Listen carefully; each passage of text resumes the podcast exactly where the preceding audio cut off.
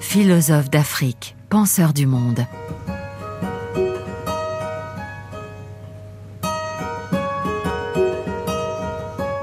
Je m'appelle Laurent Corot, je suis journaliste à Radio France Internationale et je vous propose dans ce quatrième épisode de rencontrer Souleymane Bachir Diagne.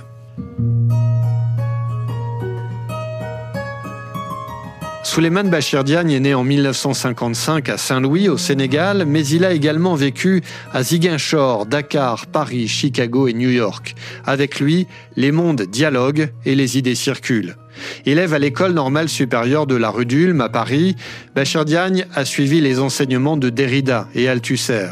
Mais c'est le début de sa carrière d'enseignant à l'université de Dakar, au début des années 80, que ce penseur décrit comme un moment charnière dans son travail. Alors que le jeune philosophe s'était préparé à enseigner la logique et la philosophie des sciences, il doit se pencher sur de nouveaux domaines. Je me suis trouvé très vite dans la situation de devoir aussi enseigner un cours d'histoire de la philosophie dans le monde islamique. Et ceci a véritablement donné une orientation nouvelle à la carrière qui aurait été la mienne et le, type de travaux dans lesquels je me serais engagé, puisque j'ai dû être attentif, si vous voulez, à l'islam et à sa tradition intellectuelle et spirituelle. Et puis également, je me suis retrouvé engagé dans les débats qui avaient cours à l'époque sur la philosophie africaine.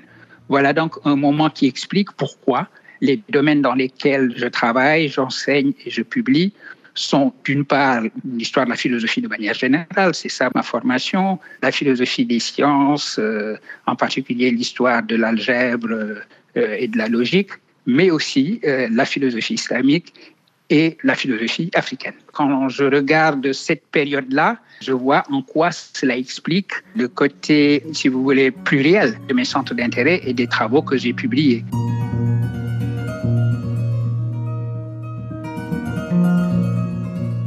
Le travail de Souleymane Bachir Diagne sur l'histoire de la philosophie islamique aide à mieux connaître plusieurs auteurs de l'islam des Lumières.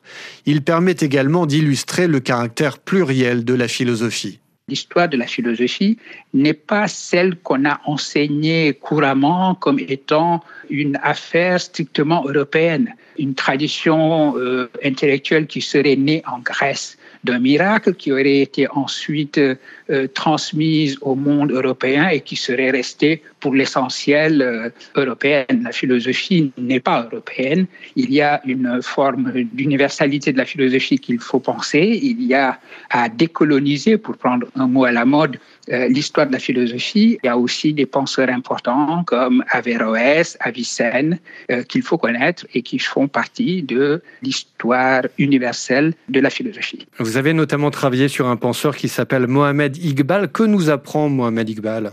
La pensée de Mohamed Iqbal est une pensée moderniste qui s'interroge sur ce que signifie la tradition islamique à une époque comme la nôtre, dans un livre absolument essentiel qu'il a intitulé La reconstruction de la pensée religieuse en islam. Depuis, je n'ai jamais quitté la pensée de Mohamed Iqbal.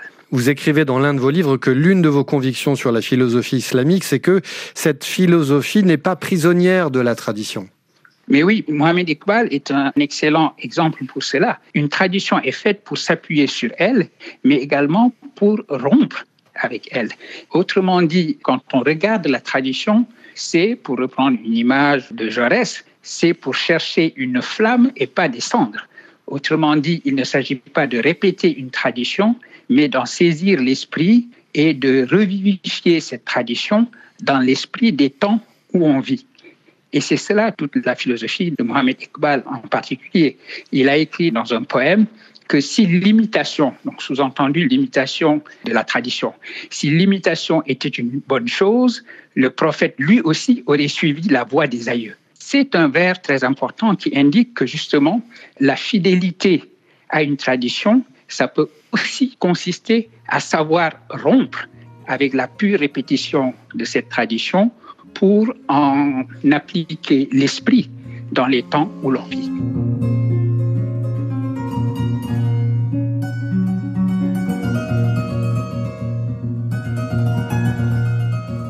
Souleymane Bachir Diagne aide également à penser l'universel, à imaginer même un autre universel que celui imposé par une culture dominante.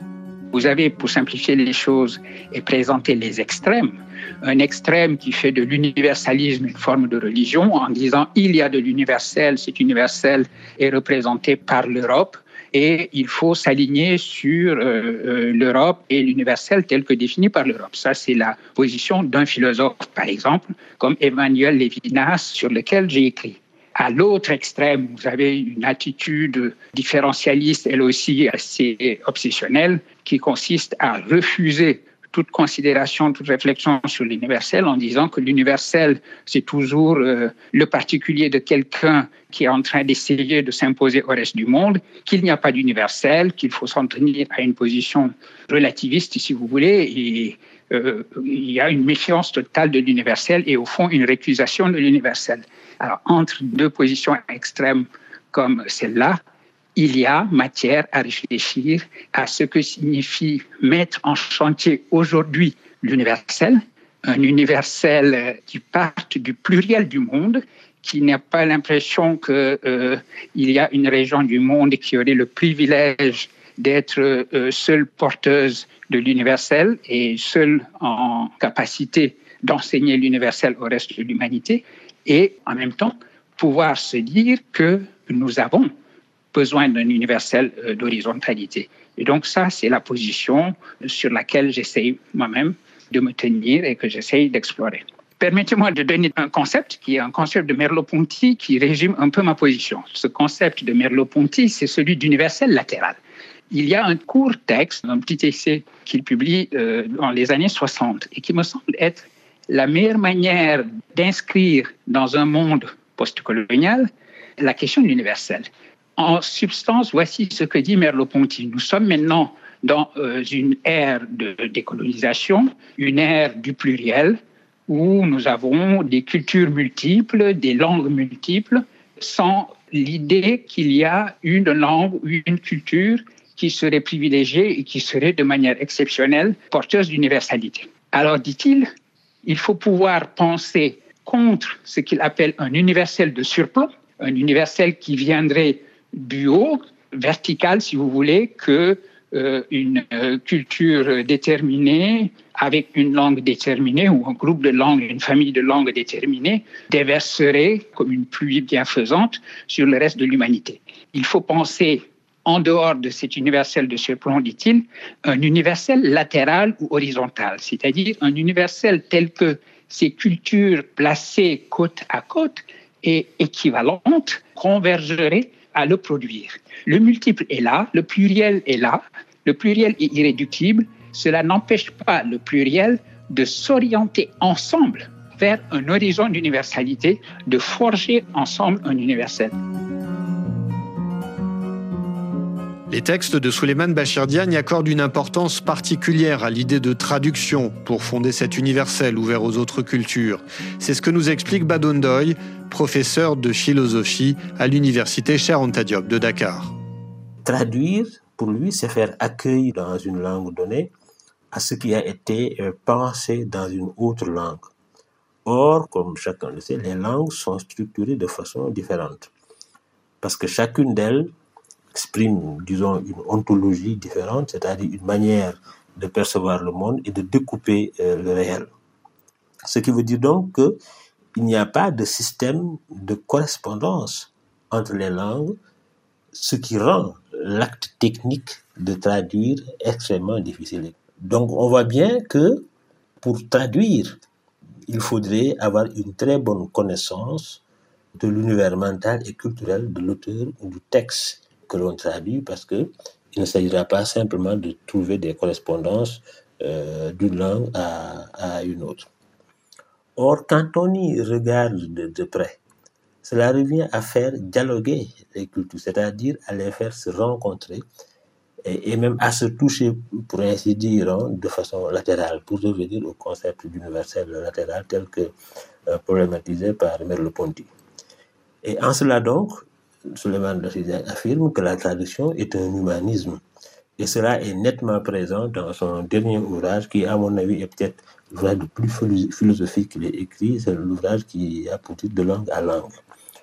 On voit donc qu'au-delà de, l'acte technique de traduire, Il s'agit pour lui de se donner une catégorie de pensée, qui est ici la traduction, pour réussir, si je puis m'exprimer ainsi, ce que la métaphysique de l'un avait échoué à faire, c'est-à-dire penser le divers, penser le pluriel, sans le réduire à l'un. La traduction, ajoute Séverine Kodjo Granvaux, auteur de Philosophie africaine, est également une façon pour Souleymane Bachir Diagne de pratiquer une forme d'humanisme. Il y a chez Souleymane Bachir Diagne cette idée que, à travers la pratique de la traduction, on va relier des cultures, des pensées différentes, et qu'il n'y a pas d'intraduisible, il n'y a pas de point de non-rencontre entre des, des cultures différentes, mais qu'il y a toujours moyen de se retrouver au sein des langues. Actuellement enseignant à l'Université de Columbia à New York, le philosophe revendique justement son attachement à l'humanisme. Il se définit également comme bergsonien, du nom du philosophe français Henri Bergson. Quelque chose qui vient chapeauter tout cela, c'est une certaine notion d'humanisme. Le fait que je tienne précisément à l'universel. Je considère que l'universel est euh, une chose importante. Et là, c'est l'influence d'un philosophe comme Bergson. L'idée d'une société ouverte telle que pensée par euh, Henri Bergson, une société humaine qui serait la totalité de l'humanité. L'idée qu'il faut une politique d'humanité, c'est-à-dire un élargissement de la notion de la police, de la cité, à la totalité de l'humanité. Ceci est une idée aussi qui est au centre du travail que j'essaie euh, d'effectuer. Et de ce point de vue-là, euh, je suis pour la réactivation d'un concept qui a été quelque peu décrié, celui d'humanisme, entendu dans ce sens-là, la nécessité de construire la société humaine, de construire une politique d'humanité et il me semble que c'est d'autant plus important que nous nous rendons bien compte aujourd'hui que les défis auxquels nous devons faire face, nous devons faire face à ces défis en tant qu'humanité, en tant qu'espèce humaine. Le virus nous enseigne que lui nous considère comme une seule espèce, une seule humanité, parce qu'il a très rapidement fait le tour de la Terre. Eh bien, nous devons répondre à euh, des crises de cette nature comme une seule et même humanité. Et par ailleurs, l'urgence climatique dont nous parlons tant aujourd'hui s'adresse à nous comme humanité, comme espèce humaine.